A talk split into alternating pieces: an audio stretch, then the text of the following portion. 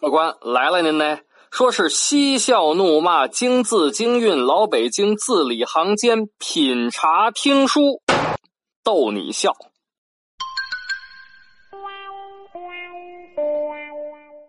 感谢您光顾老北京茶馆，我是张丁。本节目由喜马拉雅 FM 独家播出啊！今儿个呢又是礼拜三，又该给您讲故宫的传奇故事了。丁二爷，今儿个您给我们讲点什么呢？您别着急啊，老规矩，先给您沏上一杯茶，您听我慢慢的跟您白话。这不是北京的冬天又到了吗？我给您准备这期节目的时候呢，哎，我看看啊，现在室外的温度是五摄氏度，我就想啊。这当年紫禁城里头，皇上是怎么过冬的？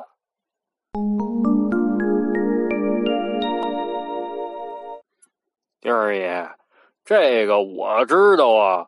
我们家冬天都是屋里弄一炉子，然后烧煤球过冬，烟就顺着这烟囱就排出去了，屋里头暖和还不呛人。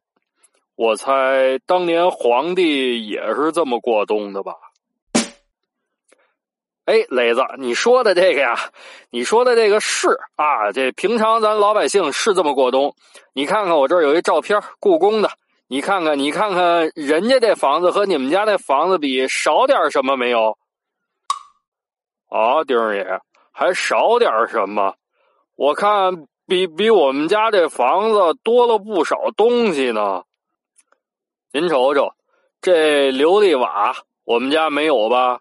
这齐鹤仙人我们家没有吧？还有这，哎哎哎哎，丁儿爷，这还真比我们家少少了个东西。少什么了？雷子看着了吗？少什么啊？少烟烟烟烟囱。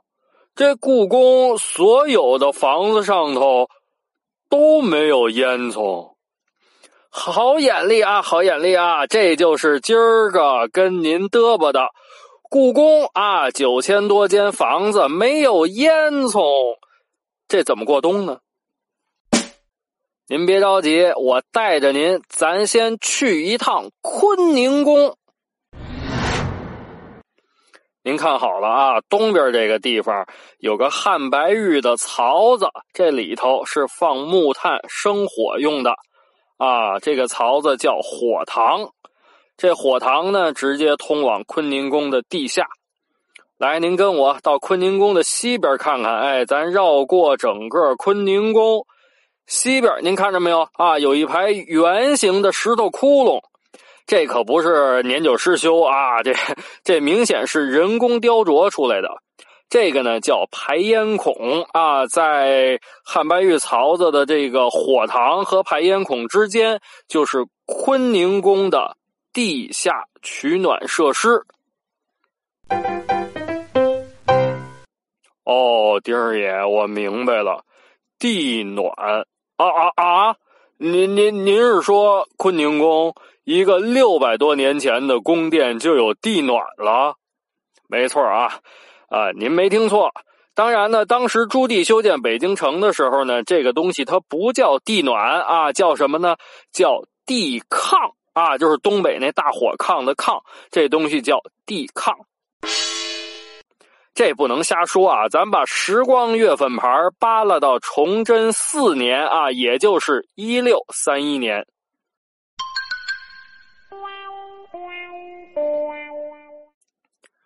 崇祯四年十月啊，天气突然，哎呦，呃呃呃呃呃呃啊，就变冷了。崇祯皇帝呢，正在紫禁城的茂勤殿看书呢，但是这手啊，冻的冻的已经直哆嗦了啊，得得得得得得，这皮肤干的都碾不开这纸叶子了。于是呢，崇祯皇帝就问身边的太监：“承恩呢？是不是该烧地炕了？就看见旁边有个太监，赶忙上前一躬到地，奴才这就安排人去办去。于是紫禁城里头，咚咚咚，十二声铜钟响过，各个宫殿开始烧地炕。这个呢，也就是紫禁城的供暖季开始了。啊，上面讲的这档子事儿，记录在明朝太监刘若愚的杂史《卓中志》里头。原文是这样的啊，您听我给您念念：乾清宫大殿向右东曰茂勤殿，先帝创造地炕于此，横临御之。十月巳时，夜已渐长，内臣始烧地炕。所以啊，您别以为您买个商品房，嘿，我这地采暖有多先进。六百多年前，咱老祖宗早就地采暖了。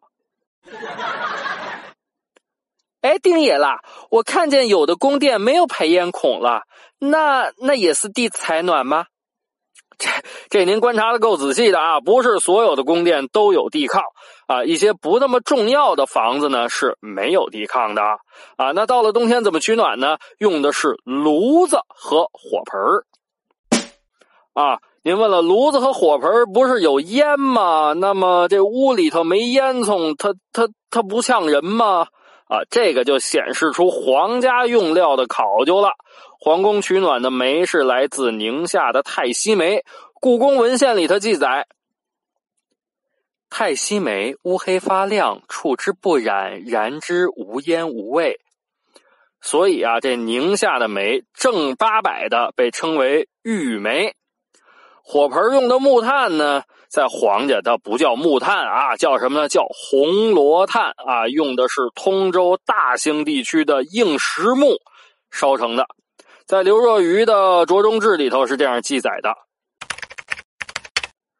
凡宫中所用红罗炭者，皆益州一带山中硬木烧成，运至红罗厂，按尺寸锯节。编小圆金筐，用红土刷筐而成之，故名曰红罗炭也。每根长尺许，圆经二三尺不等，气暖而耐久，灰白而不爆。